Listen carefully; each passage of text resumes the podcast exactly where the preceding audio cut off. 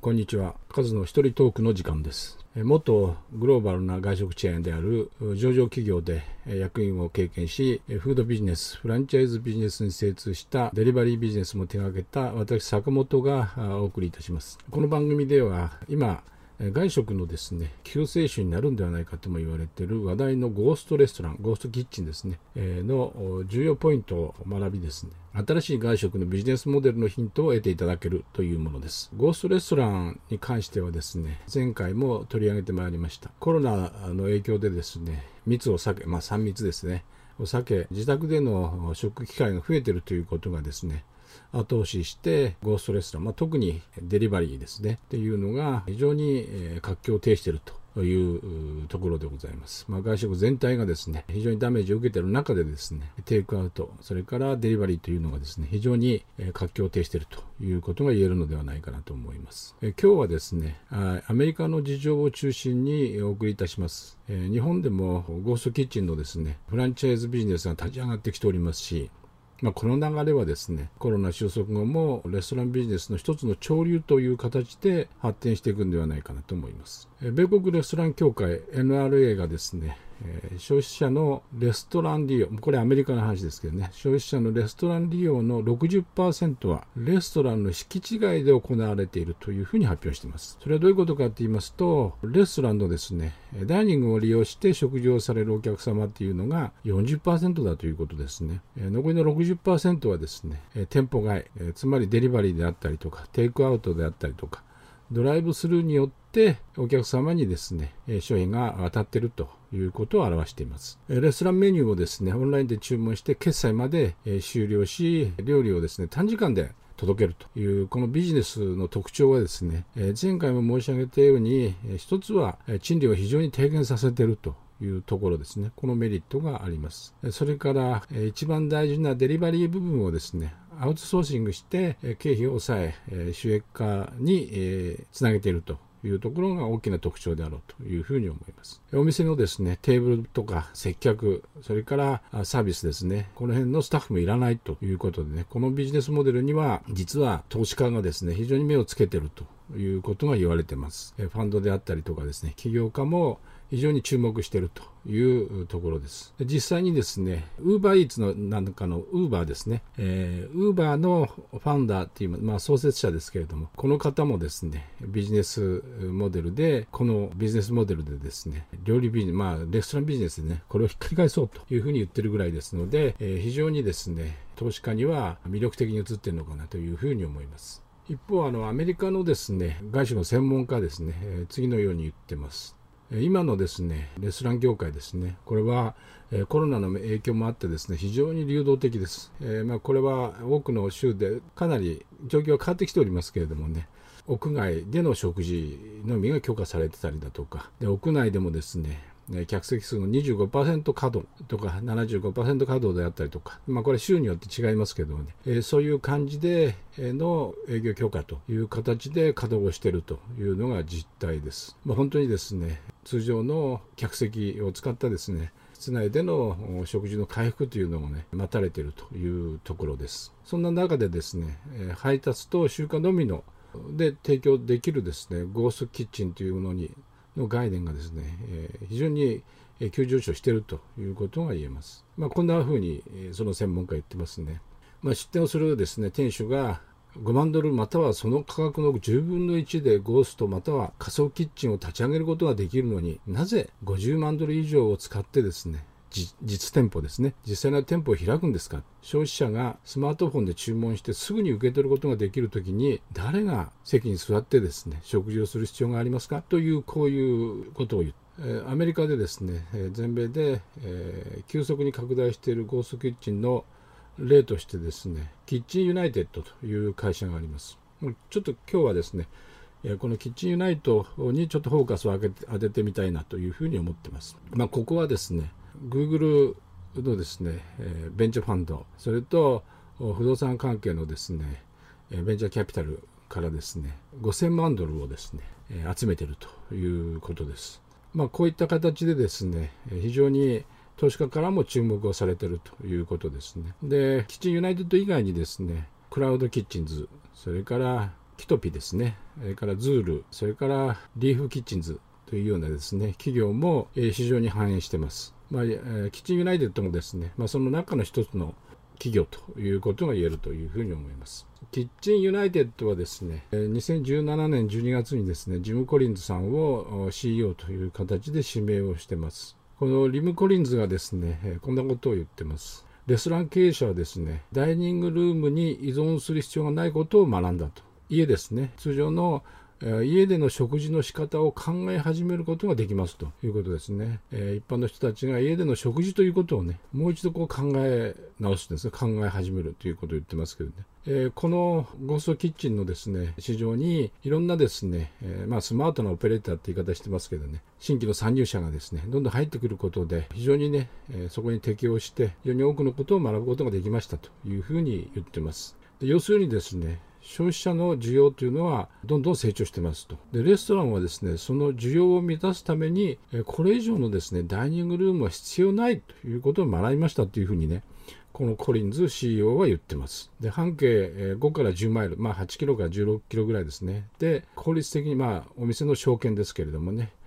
で、効率的に配達ができればですね、お店は繁盛しますということをね、言ってます。キッチンユナイテッドでですね、配達を提供するキッチンにはですね、それからレストランですね、には、それぞれ独自のシェフのスタッフがいてですね、それからキッチンユナイテッドの従業員がですね、受注をして、で、注文をですね、配達担当者に引き渡せると。それから、えお客様、まあ、これはテイクアウトも想定してますね、えー、という形でお客様が注文を取りに来られるという形ですね。こんな形をとってますよということです。で、ほとんどのキッチンはですね、そこの設備はですね、カスタマイズが可能であるというふうに言ってます。えー、まあ、それぞれね、入居する各飲食店ですね、ここに目的に合った設備をね、持ち込むことが可能なんですよということを言ってます。もう一方でね、パンデミックの結果ですね、えー、このコロナ禍の中でですね、キッチンユナイテッドがですね、えー、こういうふうに言ってます。あの、キッチンユナイテッドが主要のお客様としているユーザー層ですね、これ非常に拡大をしたということをね、言ってます。え、今まではですね、メインのお客様というのは、アメリカでいう Z 世代というふうに言われてますけどね、これは5歳から24歳の人たちのことを Z 世代と言ってます。それと、ミレニアル世代、ここは25歳から40歳ですねの人たちのことを言いますけどこの Z 世代とですねミレニアル世代が中心な顧客層だったんですけれどもね、え、そこが非常に幅が広がってきたということを言ってます。え、このパンデミック以降ですね、え、段階の世代ですね、ですから本当にシニアの人たちとその家族ですね、え、ここがこのお客様として入ってきたということでね、非常に客層が広がってきたといういうことを言ってます。より多くの人々がですね、同時にいくつかの食事を注文するということでね、えー、家庭の食事が、まあそういうスタイルがね、流行ってるんではない。ですから、同じ料理をみんなで食べるんじゃなくてですね、一人一人が違うもの、料理をですね、頼んでというようなね、こういうことができると。ですから、先ほど申し上げた家での食事の仕方というね、えー、この辺のところっていうのが変わってきたんではないかなということを指摘してます。それから、もう一つはですね、キッチンユナイテッドのですね、ここはゴーストキッチン以外のところでもですね、いろんな外食と提携をしてます。アライアンスを組んでますね。ですから、もう注文の中にですね、ウェンディーズのハンバーガーであったりとかね、えキャンターズデリーのパストラミサンドイッチなんかをですね、同時に注文することができるということでね、非常にそこはお客様としても選択肢が広がっているということですね、が言えてます。で、コリンズ CEO はですね、来年にはこういったキッチンユナイテッドのですね、えー、店舗をね、10から30ぐらい増やしていくんだというふうにもおっしゃってるようですね。ですから、どんどん拡大をしていこうということを考えていらっしゃるようです。キッチンユナイテッドの件でね、えー、もう一つ情報がありましてね、ニュースが入ってました。これはアリゾナ州ですね、アメリカにあるアリゾナ州にですね、え人気の和食店です。え下鴨というですね、えお店がありますけれども、ここでキッチンユナイテッドのお話をさせていただきたいと思います。下鴨はですね、大友さんという方がアリゾナ州のフェニックスというところにね、日本の高級レストランということでね、え2003年にオープンをされてます。えそこからですね、約20年近くこう経つわけですけれども、事業拡大をですね、えー、ずっとしてきたということで、この大友大友美香さんという方がね、今経営されてるみたいですけれども、このご両親がですね、えー、もう高齢になってきましてね、えー、年が近づいてきてるんだということを言ってますけれども、まあ、それとこうするようにですね、レストラン自体のですね、その成長っていうのはやっぱ限界が見え始めてきたということをね、おっしゃってます。で実は、キッチンユナイテッドとですね、コラボをして、アライアンスを組んでですね、次の展開を始めたということが紹介されてるわけです。もちろん、シモンガモ自体はですね、持ち帰りとかね、配達をですね、での提供してませんでした。お寿司自体のね、需要はあったということですけれども、でもキッチンがですね、小さすぎて、まあ、余分な量をですね、作成したりだとか、ということができないということでね、で新たにその場所をね、キッチンを拡大したりだとか、新たに借りたりだとかということにはね、非常に費用と時間がかかるということでね、諦めていたというのが実態のようです。でそこで今回のですね、キッチンユナイテッドとのです、共同ということでね、キッチンユナイテッドとのコラボということでね、事業を始められてこんなふうに言ってます。大友さんがですね私はこの天井がさらに拡大し成長するのを見ただけですというふうに言ってますね、え私はそこにあるさまざまな機会を探りた探りたかっただけです。ゴーストキッチンは最低限の初期コストで機械を我々に提供してくれましたということをね言ってます。はですね。で昨年の12月ですね2019年ですねの12月に下鴨は、えー、アリゾナ州のですねスコッツディールにあるキッチンユナイテッドの施設内でですねサービスを開始しました。キッチンユナイテッドはですね、え、レストランにスペースをリースして配達や持ち帰り用のですね食品を準備します。キッチンユナイテッドのスタッフがですね、え、清掃や注文の受けたりとか発送だとかっていうような業務をね全部引き受けてくれてます。でこのアイデア自体はですねレストランがレスまあそこに参加するレストランがですねより少ない労働力と、それからコストですね。で、より多くの社外のビジネスが獲得できるようにということでね、えー、仕組まれているという形になってます。それと、大友さんがですね、おっしゃってたのは、この決定自体がですね、非常にタイミングが良かったということをね、おっしゃってます。で、確かに、下鴨がですね、この新しいチャンネルを立ち上げて、で、それ去年の2019年の12月ですからね、で年が明けて本格的にね、指導を始めてというところで、えー、コロナウイルスのパンデミックだった。こういう状況なんですね。ほとんど全米のですねダイニングルームというのは事実上ですね閉鎖されてと、まあ、営業できないという状況に陥ったわけですからね。一般の消費者はですね自宅に、えー、自宅にですね避難して、まあ、配達とかですね持ち帰りでこれを賄ってたというところですね。7月のですね時点でえー、ゴースキッチンはですね、下鴨の事業の事業全体のですね約4分の1ぐらいのウェイトを占めるようになりました。それから改定以来400%の売り上げを達成したと言ってますんでね、えかなり今回の部分でね、大きく飛躍したということが言えるんではないかなというふうに言ってます。多くのレストランはですね、え特にこの時期、パンデミックの時期にですね、ゴーストキッチンの利点っていうのをね、非常に理解し始めているということが言えると思います。レストランビジネスとかですね、それから NRA ですね、ナショナルレストランアソシエーションの調査でもですね、全体15%がね、ゴーストキッチンを使用してますと。また、5月までにですね、51%の配達注文の一部または全てをゴーストキッチンに向けていましたというふうに発表しています。ゴーストキッチンがですね、えー、普及するにつれて多くのレストラン特にですね独立したレストランが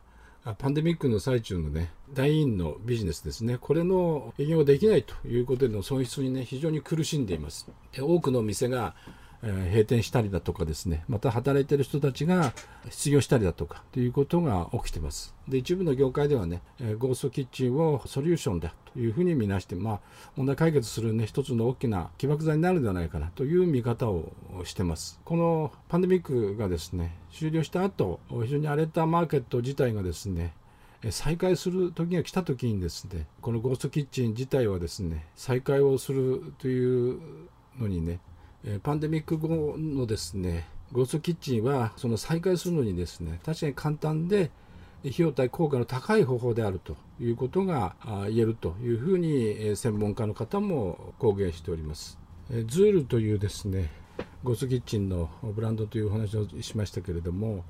ここがですねこういうふうに言ってます。ズールにとって最適なのはデジタルセールスの達成方法デジタルマーケティングレストランとブランドがインターネット上でどのように機能しどのように機能するかを理解すること。これが大事なんだというふうに言ってます。それは一般的に私たちがより良い結果を見るところですということをねこの会社で言ってます。ゴースキッチンをですねやる我々が知りたかったのはですねその、まあ、詳しくですね、えー、知りたかったというのはレスどういうレストランがね成功してどういうレストランが成功しないのかというその理由ですね、その秘密のソースを知りたかったということですね。そこで言ってるのがですね私たちが発見したのは消費者とのデジタル接続が活発なレストラン。で販売のためにサードパーティーのマーケットプレイスだけに頼っていないレストラン。つまり実際に独自のダイレクトチャンネルを持っているレストランですということを言ってます。ですから実際に大きなレストランが必ず成功するというわけでもないですし小さなレストランが必ずしも失敗するというわけではありませんよというふうに言ってます。これは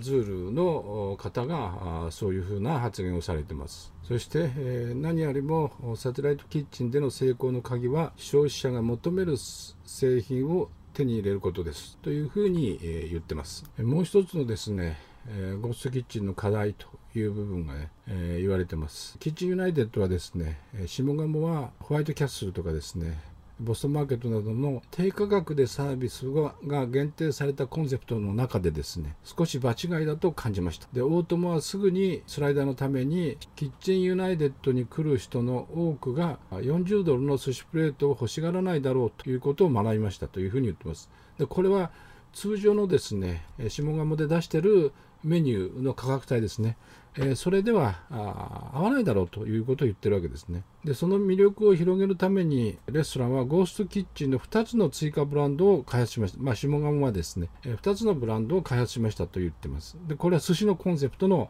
ブランドの1つとですねそれから麺のコンセプトですね、え、この2つをですね新たにブランドとして作りましたということですね。で下鴨を単独で持ってたとしてもそれほど成功するとは思わないというふうにお友氏が語っています他のブランドのオーディエンスと一致するようにその価格帯のオプションを持つことは本当に不可欠でしたというふうに言ってますここはですね非常にこのゴーストレストラン、ゴーストキッチンをですね、進めていく上でね、非常に大きな大事なポイントかなというふうに思います。ここに関してはですね。それからロサンゼルスにあるですね、高級な新しいアメリカンレストランであるフェイスフラワーというか、えー、お店がありますけれども、ここも同様なアプローチを取っているということです。1500平方フィートってありますんでね、かなり大きなキッチンですけれども、そのキッチンの既存のスペースを利用して、DTLA と呼ばれる配達のみのピザのコンセプトを発表しました。で、このアイデアをですね、カリフォルニアのダイニングルームは閉鎖されたままでですね、より配達しやすいメニューを備えた2番目の収益ストリームを作成することですというふうに言ってます。ですから、通常のですね、高級レストランなんかであればですね、そのメニューということで勝負するということは非常に難しいということをね、言ってるということです。で下鴨にとってです、ゴスキッチンっていうのは、価値がありましたけれどもレストランはそれを機能するためにですね適用する必要がありましたというふうに言ってますそれが一律の均衡であるとは言えませんと大友さんもおっしゃってますまあ、そこにたどり着くにはですねそれを掘り下げる必要がありましたということですね。え少なくても新しいモデルはですね、大友さんのご両親ですね、伝統的な考えのご両親にある意味勝ったかなということは言えると思いますね。まあ、彼女のですね、お母さんは今現在70歳でもリタイアされてお父さんはまだビジネスに関わられてるということですのでね、そんなところで家族でやられてると。ただ、今回のことがですね、受け入れられたことで非常に好調に推移をしているということですね。大友さん、彼女自身もですね、レストランが何か新しいことを挑戦する時には来たというふうに信じていますというふうにおっしゃってます。私たちがそれが好きであろうとなかろうと、このパンデミックのためにライフスタイルは劇的に変化したと思いますというふうにおっしゃってます。たとえそれがいくらかコストがかかったとしても、技術を探索し、注文を取り、操作するさまざまな方法に利点がありますとそのような考え方を持つ事業主は生き残るだけですそしてゴーストキッチンはその地域であなたを助けると思いますということをねおっしゃってます。まあ、本日はですね、ゴーストキッチンのですね、アメリカのですね、事例をご紹介しました。ちょうどですね、下鴨というね、日本のお店屋さんがですね、飲食店がですね、えー、そこで関わってですね、キチンユナイテッドとですね、タッグを組んでやったという事例がありましたんでね、えー、それをご紹介しましたけれども、非常に多くのですね、え資産に富んだ内容だったんではないかなというふうに思います。ただ単純にですね、お店で売れる商品をですね、デリバリーすればいいということではないということはね、よくお分かりいただけたんではないかと思います。それから、えこれからのですね、アフターコロナですね、えのところで、え外食がどう成長していくのかということのね、一つの大きなヒントになったのではないかなというふうに思います。えー、皆さんのお役に立てば、えー、幸いでございます、えー、最後までお付き合いいただきましてありがとうございました。